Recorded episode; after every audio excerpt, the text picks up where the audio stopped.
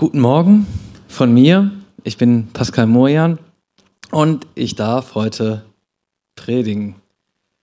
Ja, äh, genau, Pascal, ich bin auch Teil der Vineyard Köln Familie und ähm, jetzt auch im Leitungsteam seit diesem Monat. Und ich äh, genau darf heute predigen, etwas spontan. Die Fülke hat letztens mal gepredigt und ich kann mich auf jeden Fall noch daran erinnern, dass sie äh, darüber gepredigt hat, wie sie zu ihrem Namen Fülke gekommen ist. Ihr ursprünglicher Name ist ja ein anderer. Und ich hatte das so ungefähr ganz genau andersrum. So in meiner jungen Erwachsenenzeit hatte ich ja auch mal einen Spitznamen, der mir so von meinen Freunden gegeben wurde. Das war auch cool. Äh, war Norbi, aber ich kam dann irgendwie immer mehr so zu meinem eigentlichen Namen, Pascal. Und fühlte mich damit irgendwie wohler oder das, ich habe auch mal so ein Wort, Prophetie bekommen, wo jemand gesagt hatte, ich habe dich bei, Namen, bei deinem Namen gerufen, du bist mein ob so mein Name eine Bedeutung hat. Und irgendwie fühlte ich mich damit ja irgendwie wohler oder es passte halt mehr. Und mein ganzer Name ist Wulf Pascal David Morjan und daher äh, David, es soll heute Thema sein. Mit diesem mit dieser Figur im Alten Testament fühle ich mich etwas verbunden auch dadurch und ja ich mag ihn einfach, weil er so leidenschaftlich ist weil er im Alten Testament, wo es mehr so um Gesetz und ähm, Gebote geht, so eine leidenschaftliche Liebesbeziehung zu Gott geführt hat. Ja, er ist ein Anbeter und ähm, in Apostelgeschichte 1322 zitiert Paulus ähm, die, die, die, aus 1. Samuel, ich habe David gefunden, den Sohn Isais, einen Mann nach meinem Herzen, der meinen ganzen Willen tun wird. Also man kann sagen, David war ein Mann nach dem Herzen Gottes. Das finde ich irgendwie einen ziemlich coolen Ausspruch. Und es ging bei Davids Berufung nicht um Aussehen, um Größe, auch nicht um Kraft oder irgendwie Charisma oder so, sondern es ging um das, was in seinem Herzen war. Denn Gott schaut auf das, was im Herzen ist. Der Mensch schaut auf das Äußere und Gott schaut auf das, was im Herzen ist. Und ja, bei David ist so einer der bedeutendsten Geschichten die Geschichte vom Kampf David gegen Goliath. Ich denke mal, dass die meisten diese, also sicher alle schon mal irgendwie von dieser Geschichte gehört haben, die meisten, die auch sicher schon mal gelesen haben und kennen. Also wenn man ein Christ ist, ein bisschen mit der Bibel bewandert ist, dann hat man diese Geschichte schon mal gelesen. Und das so, die Philister, ein kriegerisches Volk in der Bibel, die durch ja, also Raubzüge oder halt irgendwie Krieg leben, ähm, will, zieht in Krieg gegen Israel, will Israel angreifen und einnehmen.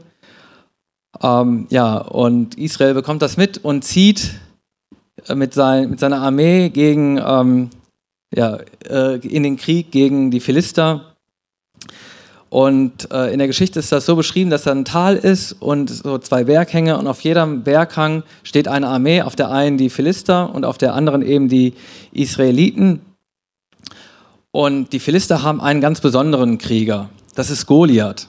Der wird in der Bibel beschrieben, dass der äh, ziemlich groß ist und ich habe es mal umgerechnet, dass der circa drei Meter groß sein muss und die Rüstung ich habe, also es gibt jetzt nicht so ganz genaue Angaben, aber die müsste so um, um, ungefähr mit Waffen, mit Brustpanzer und allem 100 Kilogramm wiegen. Also er muss auch ziemlich stark sein. Sehr furchteinflößend.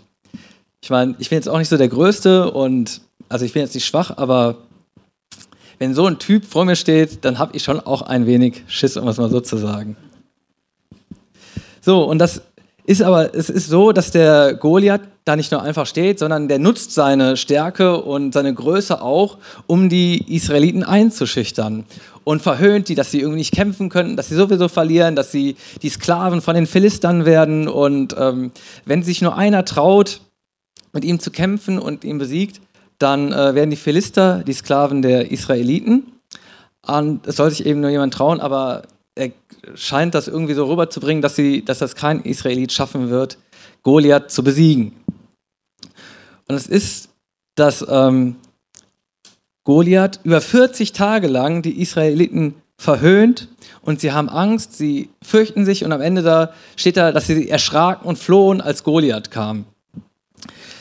Also es ist halt, die stehen, die stehen sich gegenüber und es ist wohl sehr furchteinflößend für die Israeliten, sich in den Kampf zu wagen mit den Philister oder mit Goliath. Und ich möchte jetzt den nächsten Abschnitt lesen, ab Vers 32. 1 Samuel 17, Vers 32. David sagte zu Saul, niemand soll wegen des Philisters den Mut sinken lassen. Dein Knecht wird hingehen und mit diesem Philister kämpfen. Saul erwiderte ihm, du kannst nicht zu diesem Philister hingehen, um mit ihm zu kämpfen, du bist zu jung. Er aber ist ein Krieger seit seiner Jugend. David sagte zu Saul, dein Knecht hat für seinen Vater die Schafe gehütet. Wenn ein Löwe oder ein Bär kam und ein Lamm aus der Herde verschleppte, lief ich, ihm hinter, lief ich hinter ihm her, schlug auf ihn ein und riss das Tier aus seinem Maul. Und wenn er sich dann gegen mich aufrichtete, packte ich ihn an der Mähne und schlug ihn tot. Dein Knecht hat den Löwen und den Bären erschlagen, und diesem unbeschnittenen Philister und diesem unbeschnittenen Philister wird, ähm, wird es nicht anders ergehen. Soll es genauso ergehen wie ihnen, weil er die Schlachtreihen des lebendigen Gottes verhöhnt hat. Und David sagte weiter, der Herr wird mich aus der Gewalt des Löwen und des Bären wieder der Herr hat mich aus der Gewalt des Löwen des Bären gerettet, wird mich auch aus der Gewalt dieses Philisters retten. Da antwortete Saul David, Geh, der Herr sei mit dir. Und Saul zog David seine Rüstung an. Er setzte ihm einen bronzenen Helm auf den Kopf und legte ihm seinen Panzer an. Und über die Rüstung hängte er ihm sein Schwert um. David versuchte zu gehen, aber er war es nicht gewohnt. Darum sagte er zu Saul, ich kann die Sachen, ich kann in diesen Sachen nicht gehen. Ich bin daran nicht gewöhnt. Und er legte sie wieder ab, nahm seinen Stock in die Hand, suchte sich fünf glatte Steine aus dem Bach und legte sie in die Hirtentasche, die er bei sich hatte. In den Vorratsbeutel, die, die er bei sich hatte in den Vorratsbeutel. Die Schleuder in der Hand ging er auf den Philister zu. Der Philister kam immer näher an David heran. Seine Schild, Träger, sein Schildträger schritt vor ihm her. Als der Philister aufblickte und David sah, verachtete er ihn, denn er war jung, rötlich und von schöner Gestalt.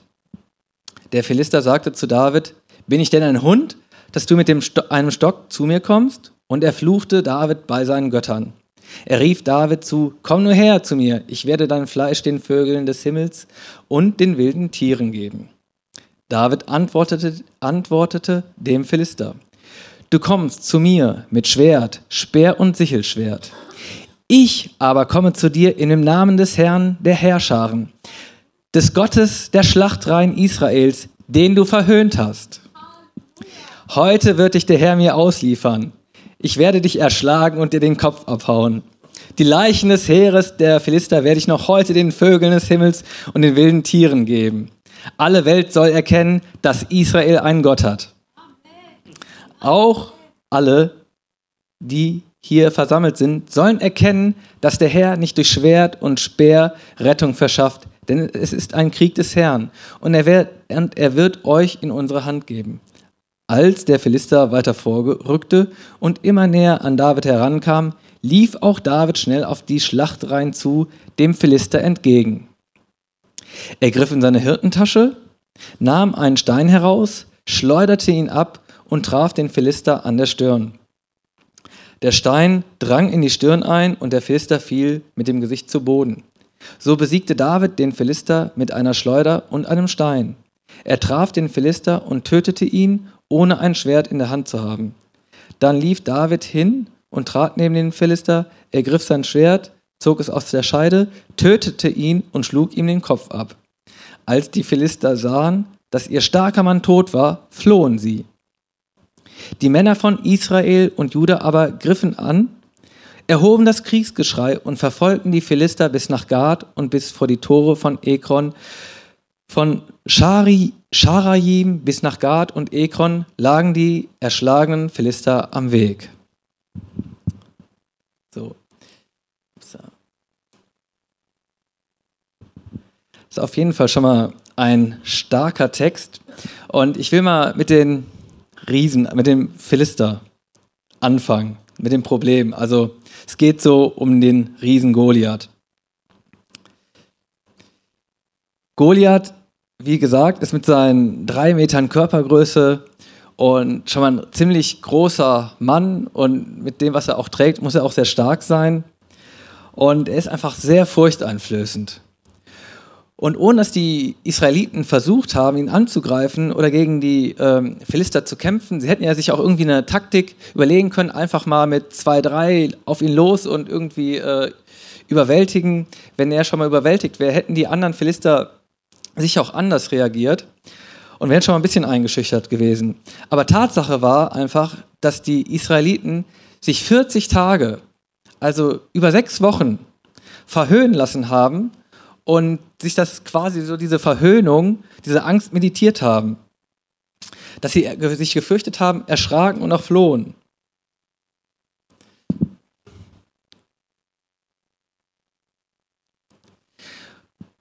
Und worauf ich hinaus will, ist die Sicht, die die Israeliten auf Gott und die Philister auf Goliath, auf Gott, auf Goliath und die Philister haben, ist wichtiger als das eigentliche Problem Goliath.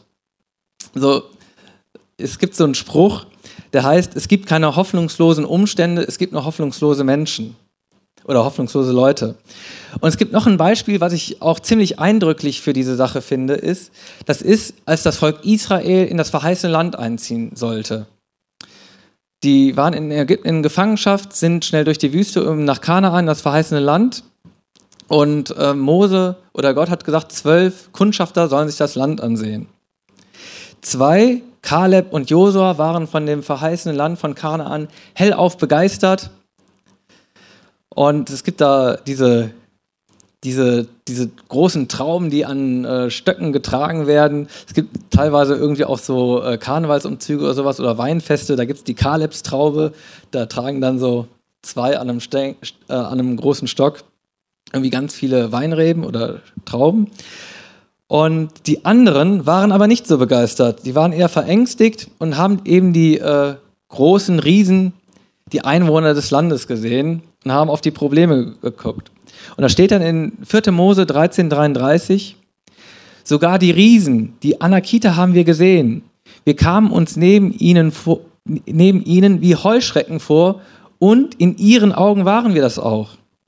Also, die kamen sich vor in Heuschrecken und sind davon ausgegangen, dass sie auch in den Augen der Riesen wie Heuschrecken waren. Die haben niemals mit den Anakitern geredet oder es gibt keine Stelle, dass da irgendjemand gesagt hat, ihr seid Heuschrecken oder sowas, sondern es war so in ihrem Denken und hat ihr Handeln so weit beeinflusst, dass sie nicht in das Land äh, einmarschiert sind oder nicht da reingegangen sind und äh, Gott sauer war oder enttäuscht, wie auch immer, und die eben nochmal die 40-jährige Extra-Runde drehen mussten.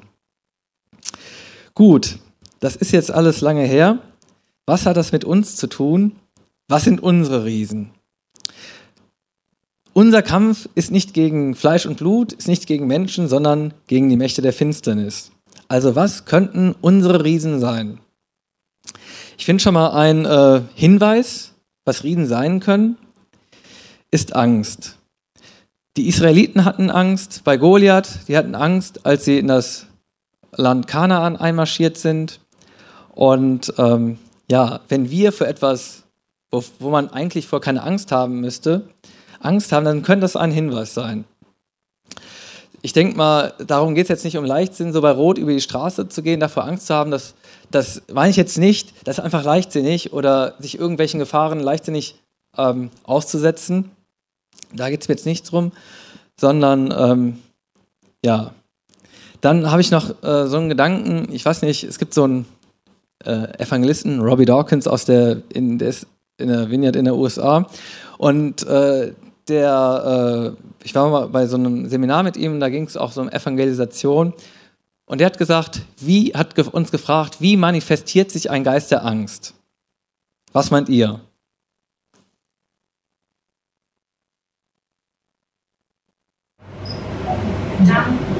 Wie bitte? Ja, und ich würde sagen, man hat Angst. Also man verspürt Angst in Gedanken, in Gefühlen, aber man hat irgendwie Angst. Und was sind unsere Riesen? Was sind meine Riesen? Wo wir beim Stichwort Evangelisation sind. Also ich finde das Thema, dass Gemeinden wachsen, dass, Christ, dass das Christentum sich ausbreitet, dass Menschen zu Jesus kommen, total toll. Nur wenn es darum geht, Menschen von Jesus zu erzählen, das Thema Evangelisation, das ist mir irgendwie unangenehm. Da kriege ich manchmal, wenn es dann ganz konkret wird, habe ich früher irgendwie Angst gekriegt. Ich habe irgendwelche Ideen, dass man könnte auch was anderes machen oder das liegt mir nicht so oder ich weiß nicht. Man findet irgendwie eine Entschuldigung. Das ist irgendwie so einer meiner Riesen. Und noch einen anderen, mit dem ich auch schon immer mal zu tun habe, hat auch viel mit Gemeinde zu tun oder kommt in Gemeinden öfters mal vor, Konflikte. Wenn ich äh, einen Konflikt habe, früher in meiner Ausbildung war es ganz schlimm, da habe ich wirklich unter Konflikten ganz stark gelitten und habe mich niemals getraut, ähm, einen Konflikt anzusprechen. Und ähm, ich bin jetzt nicht mehr, dass ich vor allen Konflikten wegrenne oder mich fürchte. Äh, bin schon einige angegangen, aber es ist noch immer ein Thema. Es ist einfach sehr unangenehm, Konflikte anzugehen. Das würde ich jetzt mal so als zwei Riesen beschreiben, die ich so kenne. Ähm, ja, ihr kennt vielleicht noch andere oder weiß nicht, für manche ist es vor einer Menschenmenge zu sprechen oder ein Bewerbungsgespräch, was auch immer. Auf jeden Fall, man merkt einfach, hat man eine Angst, die man jetzt nicht beschreiben kann, weil eigentlich müsste man davor keine Angst haben.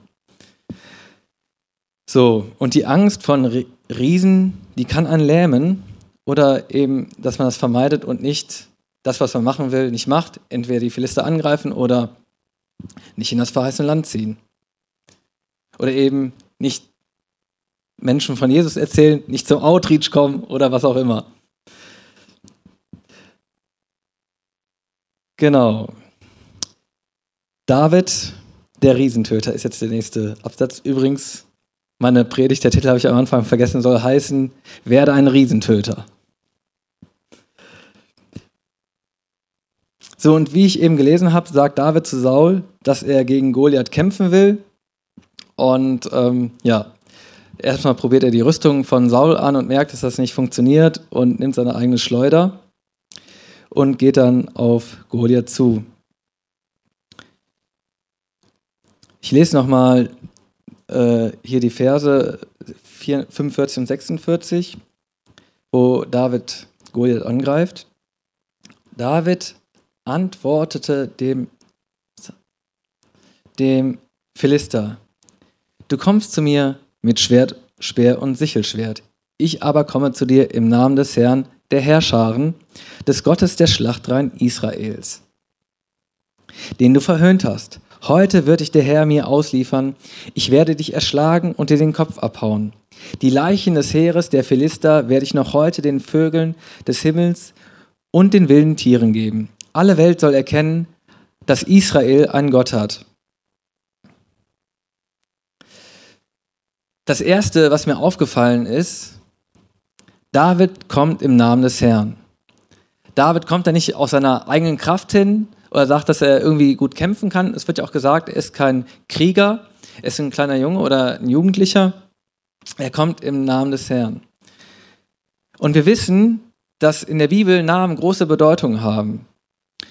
Und ich habe jetzt nicht genau den historischen Hintergrund gefunden, aber Namen stehen im Grunde für die Person. Das ist wie wenn man ein Siegel, äh, das Siegel von jemandem vom Siegelring hat, dann kann man das eben durchsetzen, was diese Person durchsetzen möchte, wie zum Beispiel ein König, wenn man das Siegel, ein Siegel hat von dem König, dann setzt man die Gesetze in einem Land durch, die der König erlassen hat. Und David könnte auch sagen, ich komme heute als Gott der Herrscher zu dir und werde dich besiegen. Oder heute kommt Gott in meiner Person zu dir und wird dich besiegen. Also David war sich seiner Identität bewusst. In 2. Korinther 5, das ist ja auch so ein Kapitel, was, äh, wo es um Identität geht. Und 2. Korinther 5, Vers 17 steht, dass wenn jemand in Christus ist, dann ist eine neue Schöpfung, das Alte ist vergangen, siehe, Neues ist geworden. Also, wir haben Jesus in uns aufgenommen und sind eine neue Schöpfung. eine neue Kreatur. Und weiter in Vers 20 steht, dass wir Gesandte Gottes anstelle Christi sind. Jesus ist in Himmel auferfahren und wir sind jetzt seine, anstelle Christi, wie ein Jesus, stehe ich jetzt hier und soll die Werke Jesu tun. Und ebenso ihr, wie ihr da sitzt. Also, wir sind mit der Autorität und Kraft Gottes ausgestattet. Und da komme ich schon zum nächsten. Heute wird dich der Herr mir ausliefern. David war sich seiner Autorität, die er in Gott hatte, bewusst. Im Grunde nicht er war für den Sieg verantwortlich, sondern Gott. Das hört sich jetzt so ein bisschen schwierig an oder ja, es hätte ja auch anders laufen können, aber ich werde es jetzt einfach mal so sagen. Das ist zum Beispiel, wenn wir für jemanden für Heilung beten, dann ist wichtig, dass wir uns bereitstellen, die Hand auflegen oder das Gebet sprechen, aber Gott macht die Heilung. Wir können nicht heilen. Oder wenn wir für jemanden beten, Gott muss das machen, wir stellen uns zur Verfügung. So, und das meine ich mit Autorität, dass wir zu einem kaputten Knie sprechen können, werd gesund in Jesu Namen und das Knie wird gesund, weil es Gott macht. Aber wir haben eben die Autorität verliehen bekommen. So, und das nächste ist, David rennt auf Goliath zu. Er wartet nicht auf die Herausforderung, bis sie zu ihm kommt, sondern er rennt auf die Herausforderung zu. So, ähm, ja, Thema Evangelisation hatte ich schon genannt. Also ich komme so aus einem, ja, ich sag mal, äh, anderen Background oder evangelikalen Background. Ich bin im christlichen Elternhaus aufgewachsen und ja, wie jeder Jugendliche oder Junge wollte ich auch gern cool sein und irgendwie war Jesus in der Schule nicht so cool, dass ich, dass ich ein bisschen ängstlich war oder mich vielleicht auch ein bisschen geschämt habe, muss ich sagen. Ähm, ja, aber irgendwie das Thema Evangelisation, das hat mich immer irgendwie auch angesprochen. Wenn sich, wenn dann sich Leute bekehrt haben, das fand ich cool und ich habe einfach gemerkt, ich will Schritte gehen. Dann bin ich auch vor, ich glaube, zehn Jahren so auf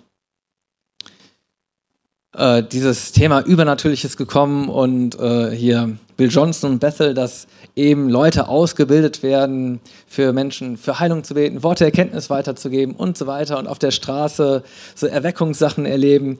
Das hat mich echt begeistert und das wollte ich auch machen, aber wenn es konkret dazu kam, hatte ich immer so ein bisschen auch Muffensausen. Es war mir unangenehm, aber ich war einfach ängstlich, Leute anzusprechen.